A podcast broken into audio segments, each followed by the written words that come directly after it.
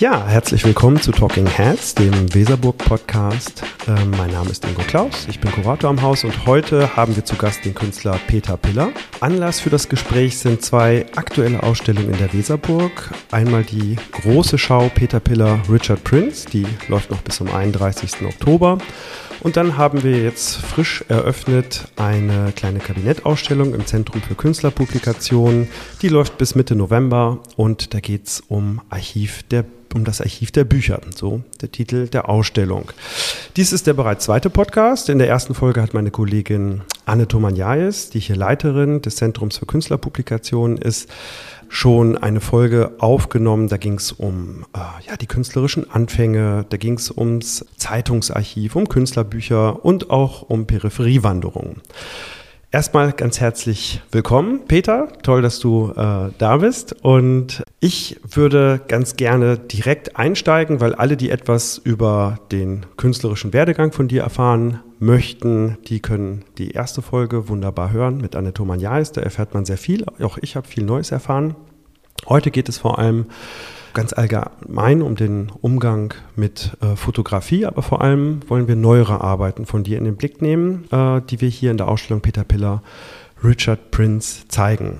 Und da ist für mich die allererste Frage, was, Peter, ist für dich ein gutes Bild und ähm, wann wird ein Bild für dich archivwürdig? Es ist ja ein persönliches Archiv. Erstmal vielen Dank für die Einladung. ähm, also wann wird ein Bild archivwürdig? Das ist meistens nicht in dem Moment zu entscheiden, in dem ich es äh, erstmalig sehe, sondern ich habe eigentlich immer, wenn ich Bilder aufgehoben habe, habe ich die eine Weile liegen lassen. Das heißt, eher ein bisschen mehr als ein bisschen wenig gesammelt äh, und dann immer wieder und wieder angeguckt. Also meistens vergeht da richtig viel Zeit. Also wenn wenig Zeit vergeht, vergehen da ein bis zwei Monate. Wenn viel Zeit vergeht, können das auch zehn Jahre sein. Also bis entschieden ist, ob das jetzt wirklich da dauerhaft bleibt oder ob das wieder verworfen wird. Da ich ja nicht so richtig planvoll vorgehe und nach was Bestimmtem suche, sondern eher mich überraschen lasse, was so da ist, deswegen äh, weiß ich meistens selber nicht genau, warum ich was aufhebe sondern versuche das eigentlich erst so im Laufe der Zeit rauszukriegen, was ich eigentlich wollte.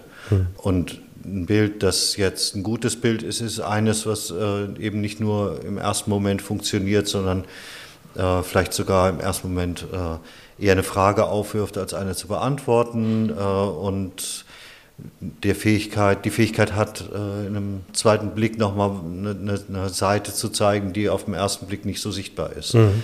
Ähm, also so ein etwas verstörendes Bild finde ich besser als eines, was äh, erklärt. Das ist jetzt sehr allgemein. Ich meine, ich habe in ganz unterschiedlichen äh, Quellen ähm, Bilder gesammelt über einen sehr langen Zeitraum. Ich verändere mich natürlich auch im Laufe meines Lebens so ein ganz bisschen.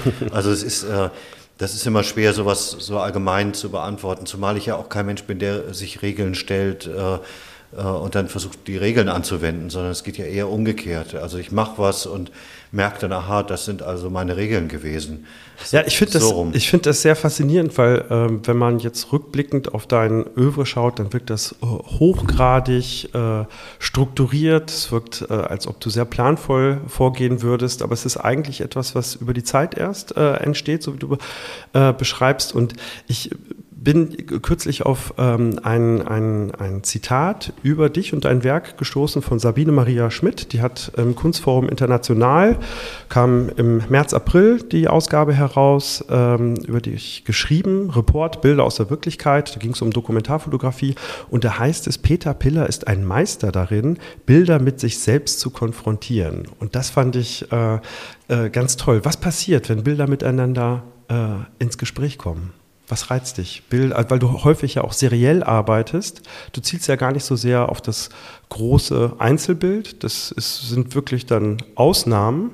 In der Ausstellung haben wir auch, glaube ich, nur äh, ein einziges Einzelwerk hängen. Ansonsten, ansonsten sind es Serien. Also was passiert, wenn diese Bilder mit einem Gespräch kommen? Ja, es sind jetzt im Grunde zwei Gespräche äh, gewesen, die du angesprochen hm. hast. Also einmal das Gespräch, das quasi das Bild mit sich selbst führen kann, was so voraussetzt, dass äh, ein Bild dazu in der Lage ist. Und ich würde sagen, ja. Also so ein Bild hat auch so ein Eigenleben. Also ein Bild kann ähm, kann erklärt werden, aber äh, vielleicht gibt es, also ein Bild ist ja was anderes als ein Text. Wir nehmen ja, also ein Text so linear in der zeitlichen Abfolge war, ein Bild ist immer gleichzeitig, also alles, was ein Bild an Informationen liefert, liefert, ist, liefert, wird ja gleichzeitig geliefert.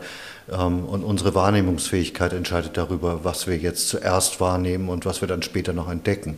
Und trotzdem kann es sein, dass es, dass es vielleicht Bilder gibt, die so eine Information zurückhalten und erst auf den zweiten Blick oder dritten Blick offenbaren.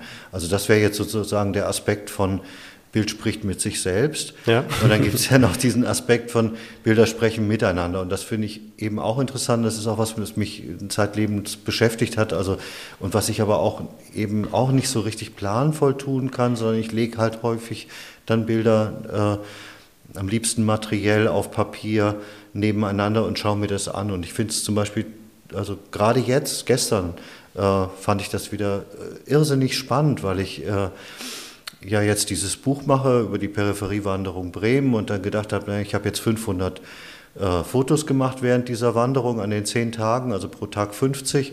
Und ich möchte gern diese Bilder äh, im Buch chronologisch zeigen. Mein einziger Eingriff bei der Gestaltung des Buches soll eigentlich sein, äh, zu gucken, wo mal ein Bild die Nachbarschaft nicht verträgt und vielleicht eine leere Seite braucht und alleine auf einer Doppelseite ja. stehen muss. Und dann war ich wahnsinnig überrascht über diese ganzen äh, sich zufällig ergebenden Kombinationen, auf die ich nie im Leben gekommen wäre, wo plötzlich zwei Bilder was miteinander anfangen, äh, was ich so mir nicht hätte ausdenken können. Ja. Ähm, und dann kann ich halt sagen, das funktioniert. Also da, da gibt es eine Kommunikation zwischen den beiden Bildern, die, die ergänzen sich.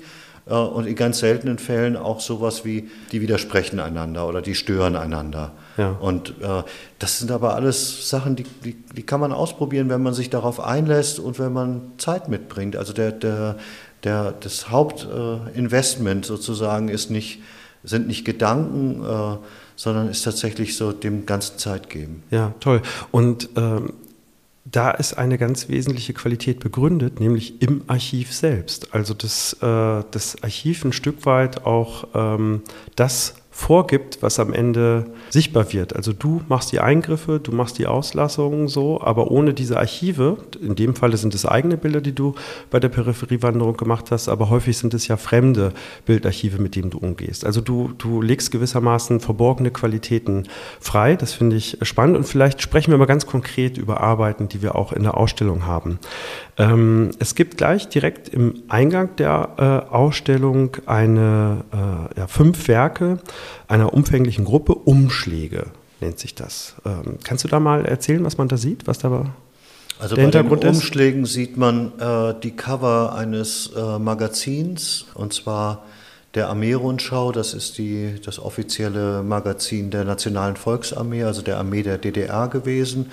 Und während äh, des ganzen Bestehens der Armee, also während einem Zeitraum von über 30 Jahren, ist monatlich diese Zeitschrift erschienen. Und äh, während sich das Layout der Zeitung natürlich äh, oder des Magazins innerhalb der 30 Jahre immer wieder geändert hat, gab es ein Prinzip, was sie beibehalten haben, nämlich auf der vorderen Umschlagseite militärisches Motiv zu haben und auf der Rückseite ähm, eine Frauendarstellung, entweder eine Schauspielerin oder eine Sportlerin Sängerin, irgendwie so. Und diese Kombination ähm, schaut man sich ja normalerweise bei der Benutzung eines Magazins nicht unbedingt zusammen an, weil man das ja nach, von vorn nach hinten durchblättert und nicht aufgeschlagen auf den Tisch legt, mhm. um sich das gesamte Cover anzugucken. Mhm.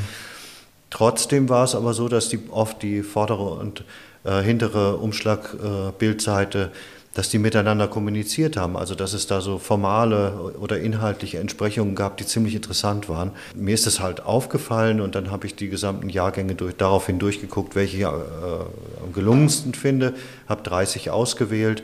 Davon sind jetzt hier fünf zu sehen.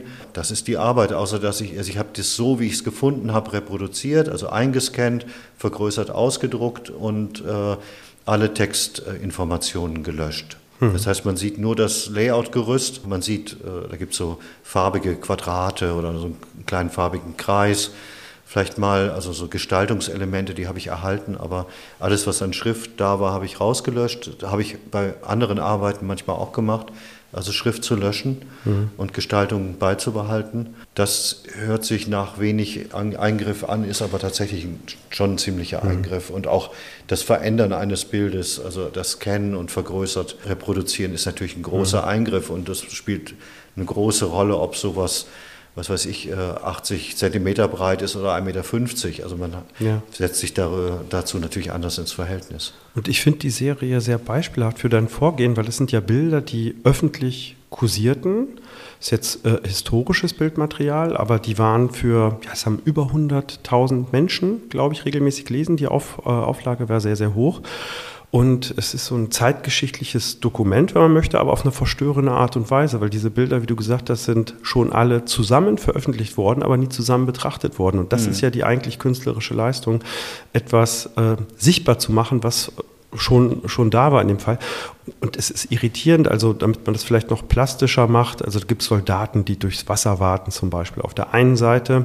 Oder ein Soldat, erinnere ich, der auf dem Bauch liegt und mit einem Flammenwerfer scheinbar etwas bekämpft. Und auf der äh, linken Seite, das ist die eigentliche Rückseite, ist dann eine Frau, äh, Nahaufnahme, ein Porträt und sehr verschwitzt. Und auf einmal bekommt das was erotisch aufgeladenes, also auch sehr, sehr, irritierendes, wo man sagt, die Bilder darf man in der Form eigentlich gar nicht so veröffentlichen, könnte man heutzutage in der Form vielleicht auch gar nicht mehr und trotzdem ist das geschehen. Und was ich halt auch toll finde, Mode und Militarismus, Frauenbild, auf einmal kommen so ganz viele gesellschaftskritische Themen, die du mitlieferst, aber die in den Bildern auch schon enthalten sind. Mhm. Ich würde gerne auf eine weitere Arbeit zu sprechen kommen, die auch in der Ausstellung zu sehen ist. Und das sind auch Bilder, die, wo ja, der Krieg im Hintergrund eine wesentliche Rolle spielt, nämlich Nachkriegsordnung. Das ist eine äh, Gruppe von 35 ähm, Collagen. Und auch hier ist es wieder das gefundene Bild, das aber nicht weiter verarbeitet wird, sondern es wird mit zeichnerischen äh, Elementen kombiniert. Erzähl doch mal, was man da sieht. Also auf allen 35 Bildern äh, sieht man dasselbe, nämlich, das, nämlich den äh, Bombenangriff auf Bagdad aus der Entfernung fotografiert. Also man sieht äh, einen Fluss und äh, Gebäude am Fluss und äh, die sind aber kaum zu erkennen, weil, man, weil die so hinter den Explosionen verschwinden. Mhm. Das ist im Grunde das Bild gewesen, was zu Beginn des Zweiten Irakkriegs, Anfang der 90er Jahre, auf allen, äh, in allen äh, Zeitungen in Deutschland das Titelbild war an einem Tag. Also 2003. 2003 war ja. das, hm? ja. ja. Natürlich 2003, danke. Ich, bei mir vermischt sich das in der Erinnerung, der erste und der zweite. Ja. Also es war so, dass diese Bilder äh, überall auf der Titelseite waren. Das war noch zu der Zeit, als ich bei Karat Media äh, in der Mediaagentur gearbeitet habe. Und ich habe das gesehen, dass, dass überall in Deutschland das gleiche Bild äh, auf der Titelseite war. Also habe ich die alle ausgeschnitten. Das gleiche Bild heißt die gleiche Agenturaufnahme, die an die Zeitung gegangen sind, die dann entschieden haben, ob sie das Bild in Farbe oder Schwarz-Weiß verwenden, ob sie ein Hochformat oder ein Querformat daraus ausschneiden ob das Bild klein oder groß auf der Zeitungsseite sitzt. Das heißt, das sind höchst unterschiedliche Bilder. Also dasselbe Bild erscheint in ganz, ganz unterschiedlicher, äh, ganz, ganz unterschiedlichem Gewand. Wir nehmen es auch verschieden wahr.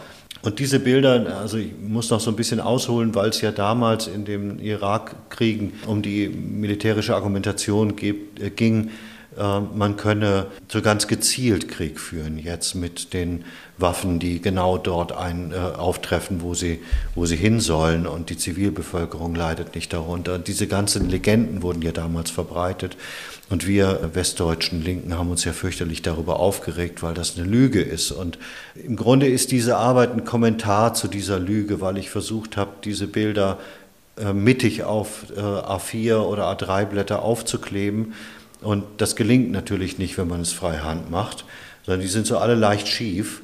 Und ich habe dann ähm, den, den äh, Abstand zur, zur Blattseite äh, ausgemessen und die Millimeter äh, mit so einer Schriftschablone rechts, links, oben und unten ans Bild äh, quasi aufgemalt und ergänzt, äh, also die beschriftet, wodurch das Bild so aussieht, als sei es in so einer Zieleinstellung. Weil man mhm. kennt diese Schriftschablonen, diese Art von, von Zahlen in dieser, in dieser Erscheinung eben aus diesen, aus diesen äh, Zieleinstellungsbildern, die es ja auch gibt. Mhm. Also im Grunde ist das ein Kommentar darauf, dass es noch nicht mal gelingt, ein Bild gerade aufzukleben. Das ist im Grunde ein Kommentar auf diese Art von Krieg. Ja. Also für mich ist es in mehrerlei Hinsicht spannend. Zum einen, das hast du gerade beschrieben, dass die Bilder sehr unterschiedlich sind sichtbar werden. Es gibt manchmal einen Cinemaskop-Ausschnitt. Das fühlt sich an wie so, so eine Hollywood-Szene, Die Hard. Man, man, wartet auf Bruce Willis, der um die Ecke kommt und manchmal ist es dann schwarz-weiß und ganz klein und ist es so domestiziert in seiner Wirkung. Wir wissen ja ganz genau, dass unsere Vorstellung von Wirklichkeit ganz wesentlich durch, durch äh, medial verbreitete Bilder entstehen und man sieht, wie vielfältig das allein schon ist und äh, das wird dann auch noch kombiniert mit so einer Art von Framing, also die zielgenaue Kriegsführung. Das war uns damals, glaube ich, allen nicht so bewusst, aber die Spin-Doctors ja, haben damals schon aber so wir gearbeitet. Haben ja damals darüber nachgedacht, oder damals ist es auch so in unser Bewusstsein gekommen, dass das Militär ja erst, das war ja, die waren ja die Kriege, in denen erstmalig das Militär die Bildauswahl vorgenommen hat und gesagt, äh, wir wollen alles, was veröffentlicht wird, vorher sehen. Also wir, wir, äh, wir steuern, welche Bilder des Krieges überhaupt rausgehen ja. in die Welt. Und auf einer anderen Ebene finde ich sehr spannend, dass diese Bilder heutzutage immer noch notwendig sind, um so eine Beglaubigungsstruktur zu ermöglichen. Also Bild und Text brauchen einander in den Nachrichten, weil sie einander, weil sie einander stärken und, und äh, die Nachricht, die dahinter liegt, glaubhafter wirkt. Dabei wissen wir natürlich, dass das gar nicht zwingend so sein muss. Also mich, äh, wenn ich an 2003 denke, dann denke ich an Colin Powell, der ja diesen Krieg begründet hat mit so Satellitenaufnahmen, wo man kaum was erkannt hat und er hat dann erklärt, wo äh, Atomwaffen lagern mhm. und, und, das war faszinierend, weil ja, ja. diese Bilder es waren gab ja Sharping, der so da stand ja, ja, ja. mit einem Bild gewedelt genau. hat. Und, also und die Bilder sind weiterhin notwendig. Mhm. Scheinbar, obwohl wir wissen, dass äh, sie ganz einfach zu äh, äh, manipulieren sind, einfach weil wir heutzutage alle Bildproduzenten sind und äh, jeder schickt sein Bild äh, durch einen Filter, mhm. nicht jeder, aber viele, bevor das durch die sozialen Medien verbreitet wird. Also da sind so verschiedene Aspekte schon sehr früh thematisiert. Was ich spannend finde, dass du normalerweise immer auf älteres Bildmaterial zurückgreifst. Wie kam es, dass du Bilder von 2003 just in dem Jahr zu einer künstlerischen Arbeit gemacht hast, weil häufig liegen ja da manchmal Jahre oder mitunter zehn Jahre, 20 Jahre dazwischen. Also ich glaube, dass es damals so direkt war, war weil, das, weil das wirklich mich auch wütend gemacht hat und weil es auch so eine, weil ich irgendwie einen Kommentar zu der Jetztzeit, zu dem, was in der damals geschah, abgeben wollte. Ich glaube, das hat damit zu tun. Für mich stellt sich da tatsächlich die Frage, wie kann man das kritische Potenzial von Fotografie freilegen, weil ein Bild ist ja erstmal nur ein Bild. Und was wir damit machen und wie wir das betrachten, ist ja offen. Also wie wird aus einem Nachrichtenbild ähm, Erkenntnis oder sei auch viel offener noch formuliert eine ästhetische Erfahrung? Also was du ja machst, sind so etablierte Sehgewohnheiten werden aufgebrochen. Also du bietest ja ein neues Sehen an. Aber ist das für dich auch ein Thema? Also wie das kritische Potenzial von Fotografie? Was, was, also wenn du so mit Pressebildern umgehst? Ja, manch, manchmal schon. Also, aber dann geht es ja eher um den, es geht eher um den, um die Art und Weise, wie uns das Bild begegnet, als darum, was jetzt auf dem Bild wirklich drauf ist. Ja. Also es geht eher darum, wie wir uns dem nähern oder was die Geschichte dahinter ist. Ja. Aber äh, bei, es ist natürlich auch, also diese Sache ist auch ein bisschen ein Ausnahmefall, weil es halt so ein Bild ist, was, was wirklich im öffentlichen Bewusstsein war, was alle kannten, was alle wahrgenommen haben. Das ist ja mit, mit meinen übrigen Zeitungsbildern ganz anders gewesen. Das sind ja Kleinstadtzeitungen gewesen oder auch sowas wie die Armee-Rundschau.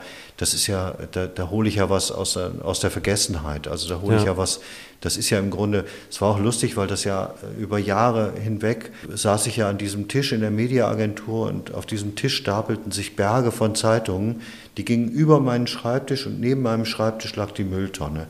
Das heißt, es war so eine Bewegung vom Zeitungsstapel auf den Schreibtisch in die Mülltonne. Mhm. Also es war so ein ständiges Fließen. Mhm. Ja? Ein schönes Sinnbild auch. Ja, ja. oder? Und dann habe ich immer gedacht, ja, wenn ich das jetzt nicht aufhebe, dann ist es im Müll und dann ist es wirklich weg. so.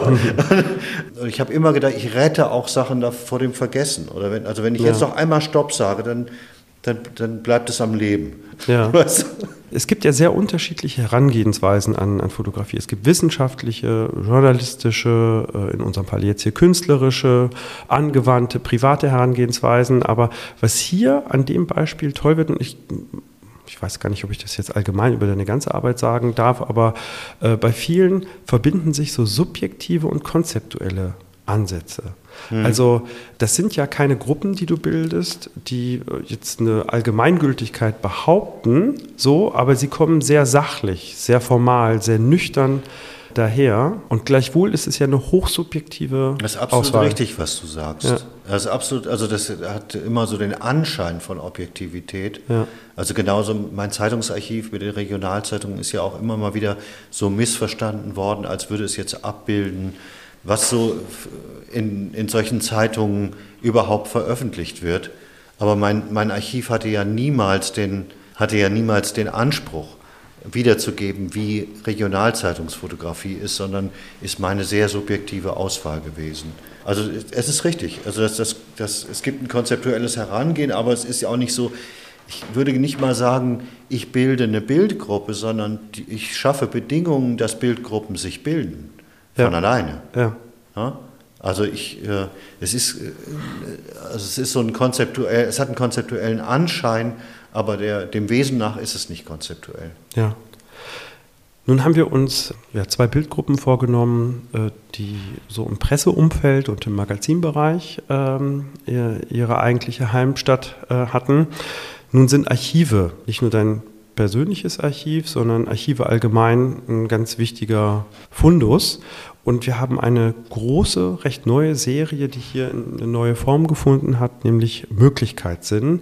Das sind, ähm, ich weiß es gar nicht ganz, ich glaube, sind es auch sind es 25? Ich glaube, es sind 25. 25 ja. ähm, äh, unterschiedlich ähm, große äh, Prints, so wie du es häufig machst, nicht nur, aber an, an, an kleinen Stahlstiften äh, in die Wand. Also auch gar nicht ästhetisch aufgewertet im Rahmen und hinter Glas und äh, auch für Museumsverhältnisse bescheidene Formate, obwohl das für dich schon recht große Formate sind.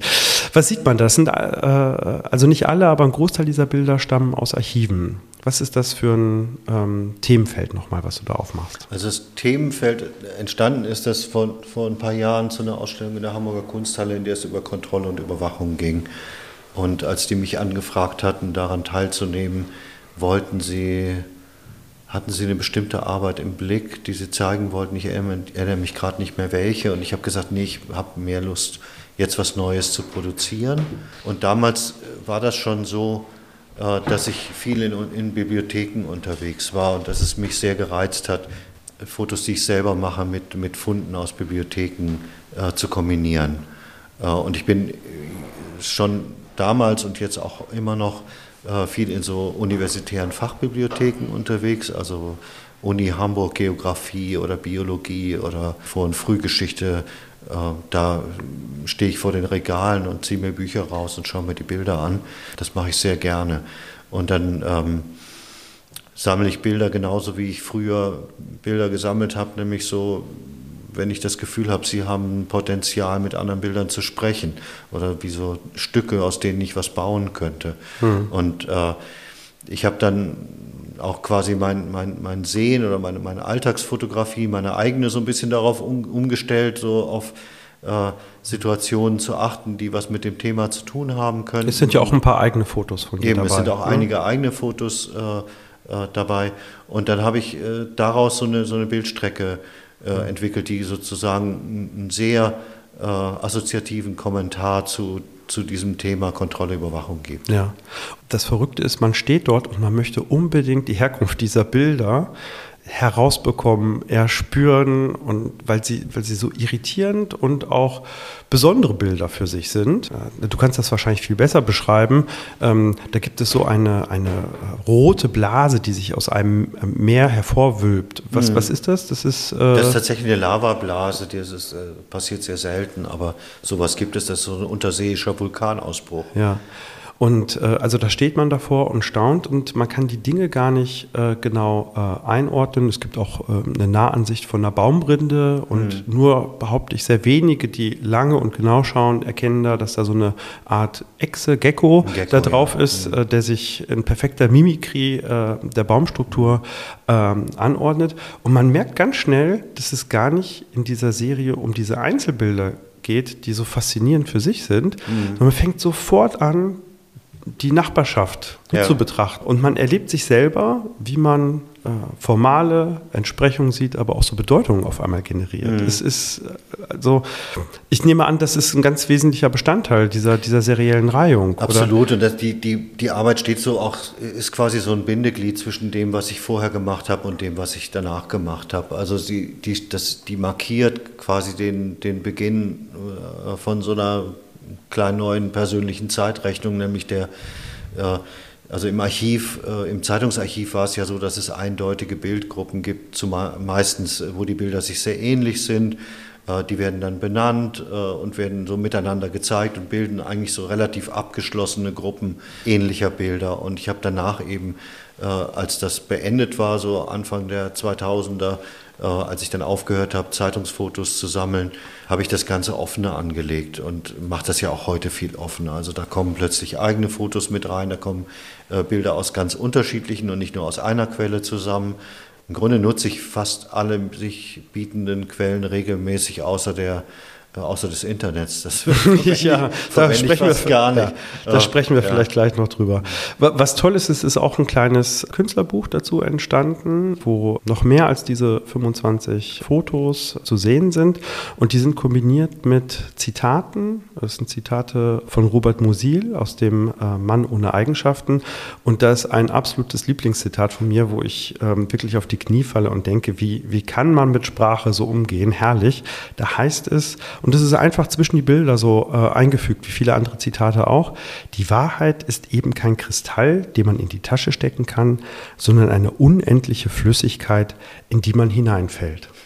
Toll, oder? Ja, das passt eben auch sehr gut. Also das, äh, aber in dem Buch, es gibt ja das sind ja so 2000 Seiten oder so, da ist jede Menge drin verborgen.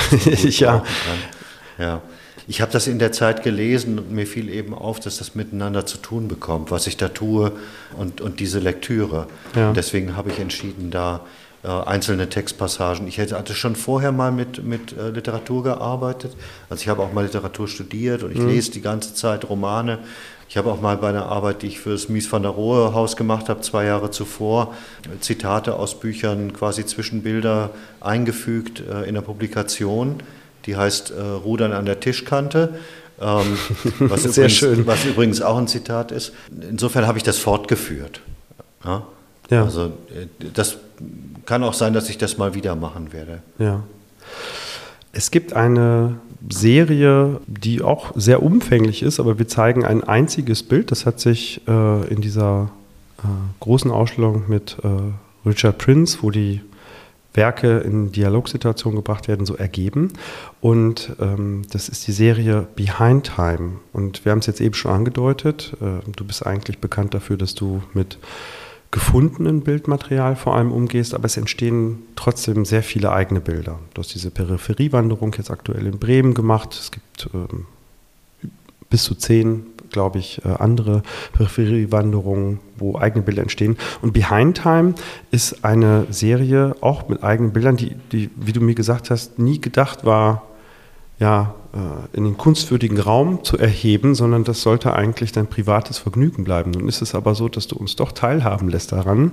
Und es geht um Vogelbilder. Und ich könnte mir vorstellen, dass Menschen, die mit vogelkundlichen Aufnahmen zu tun haben, nicht nur erstaunt, vielleicht sogar ein Stück weit verärgert wären, dass sowas hier in der Weserburg hängt. Was, was, was sehen wir da? Ich muss ein bisschen ausholen, weil ich habe äh, irgendwann angefangen, Vögel zu fotografieren. Das hatte ich als Jugendlicher mal gemacht ähm, und fing dann wieder an, als mein Sohn in so ein Alter kam, wo er sich dafür äh, zu interessieren äh, begonnen hat. Das war, da war ja so, also es war ungefähr vor zehn Jahren. Dann habe ich, dann war das quasi so eine wieder aufgeflammte Leidenschaft, Vögel zu beobachten, damit ganz viel Zeit zu verbringen, Reisen zu unternehmen. Ich habe auch gleichzeitig technisch immer weiter aufgerüstet und hatte am Ende dann so ein riesiges Objektiv. Dann habe ich aber gemerkt, dass, dass, dass die Fotos, die ich da mache, mich auf eine Art auch unzufrieden machen oder dass es auch gar nicht so sehr um die Fotos ging. Also ich habe das dann zwar irgendwann geschafft, so perfekte Vogelfotos zu machen, also die wirklich so in, in jedem wissenschaftlichen Buch abgedruckt werden könnten oder in jedem Magazin, also wirklich tolle Dinger, aber es ist überhaupt keine Kunst. Also mhm. ähm, mich hat das auch immer so ein bisschen angeödet, also was ich da produziert habe. Mhm. Mir war das eigentlich auch ein bisschen peinlich. ähm, Genauso wie mir auch das große Objektiv eigentlich ein bisschen peinlich war. Aber was eben auch entsteht in dem Moment ist, also man, also man sieht so einen bestimmten Vogel, man, man, weil, man, weil der gerade angeflogen ist oder weil man irgendwo hinkommt, wo der schon sitzt und man richtet das Objektiv auf den und in dem Moment, wo man eigentlich fotografieren könnte, verschwindet er aber, weil der gemerkt hat, dass, man, hm. dass er gerade fotografiert wird. Behind das passiert time. relativ äh, häufig dass man einfach so einen ganz kleinen Moment zu spät ist und dann im Grunde nur so den abfliegenden Vogel fotografiert.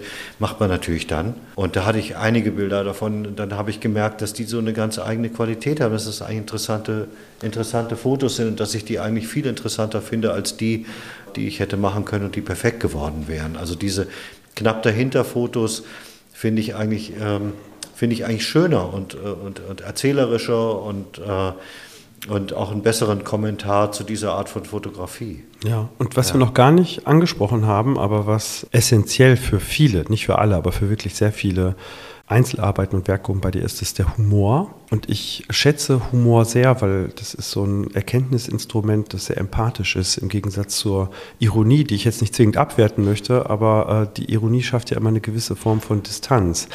Also es ist ja sehr humorvoll, dass man, bei uns sieht man diesen Turmfalken, der über das deutsche Feld hinwegleitet und der verschwindet fast, weil er auch so perfekt getarnt ist. Wir hatten eben Möglichkeitssinn, aber auch die Gruppen ähm, von deinem Zeitungsarchiv, da muss man nur die Titel der Kategorien nennen, also in Löcher blicken zum Beispiel, mhm. also das sind dann Menschengruppen, die Löcher blicken. Es gibt ja immer wieder sehr humorvolle Situationen.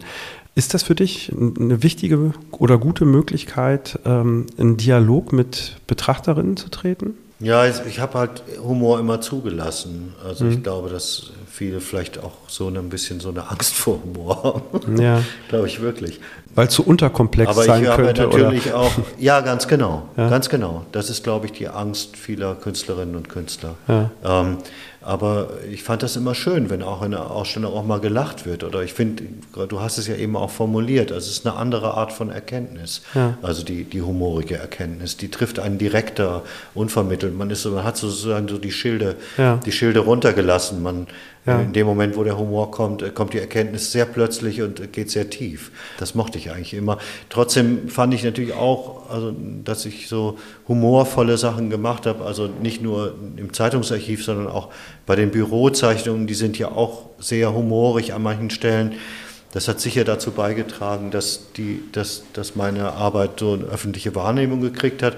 Und gleichzeitig habe ich das Gefühl gehabt, ich muss aufpassen, dass ich jetzt hier nicht der Humorkünstler werde, weil ich mache kein Humorprojekt.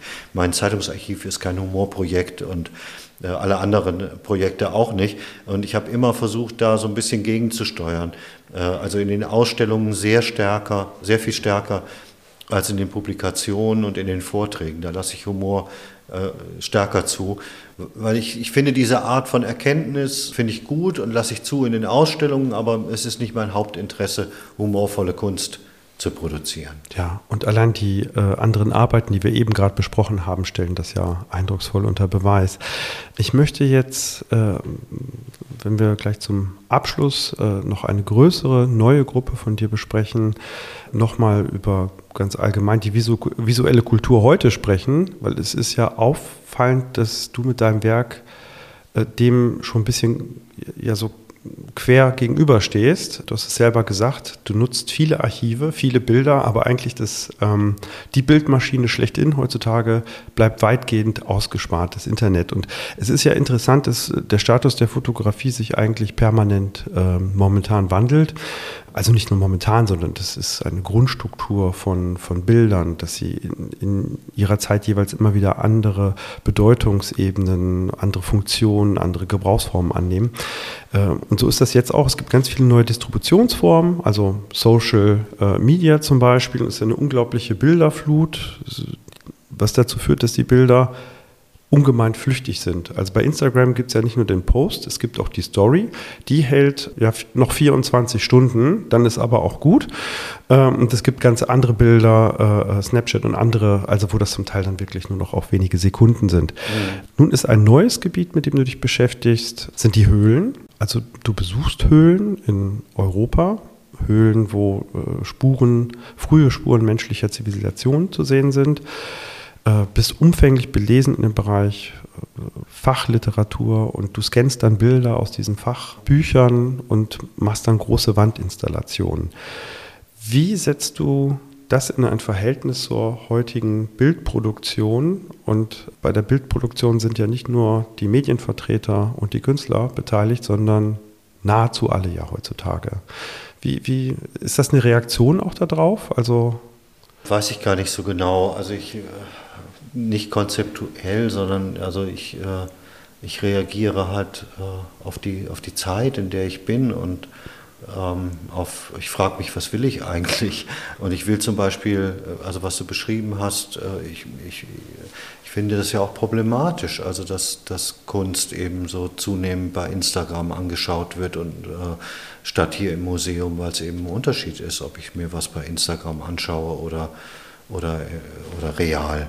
Klar, also dass, dass ich mich jetzt der, der steinzeitlichen Kunst zuwende seit ein paar Jahren, hat was damit zu tun. Eigentlich, also einerseits ist es tatsächlich so wie die, wie die Vogelbeobachtung so ein bisschen Abkehr von der Welt, ähm, was ich okay finde äh, oder was so für mich ganz schön ist. Ähm, und gleichzeitig ist es auch so eine, so eine Widerstandsform oder, oder vielleicht auch eher nur eine Widerstandsgeste.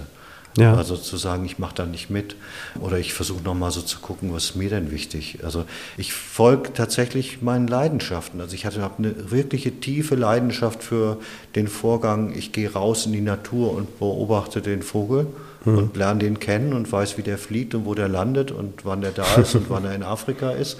Und ich habe eine tiefe Leidenschaft für diese Art von steinzeitlicher Kunst, die es da gibt in den Höhlen äh, aus einer Zeit, die so ganz, ganz anders gewesen ist als unsere Gegenwart. Wir, wir können nicht vollständig erklären, was die Leute damals gemacht haben. Und es ist auch völlig unsicher, ob das mit unseren Kategorien, mit denen wir Kunst beschreiben, überhaupt zu erklären ist weil das war ja nicht in dem Sinne Kunst, wie wir heute Kunst äh, zu uns nehmen, mhm. sondern das, ist, das steht ja in dem, das war ja viel verankerter in der Gesellschaft, das hat was mit Handlungen zu tun gehabt und die Leute haben natürlich auch ganz, ganz anders gelebt als wir, die waren Nomaden, die haben sich bewegt die ganze Zeit. Mhm. Und ich äh, habe ja jetzt sehr viel darüber gelesen und es ist auch, finde es auch wahnsinnig interessant, dass eigentlich äh, diese Wissenschaft die sich damit beschäftigt, die ist ja etwa 100 Jahre alt, weil da hat man erst angefangen, diese, äh, diese Kunst zu entdecken und ernst zu nehmen.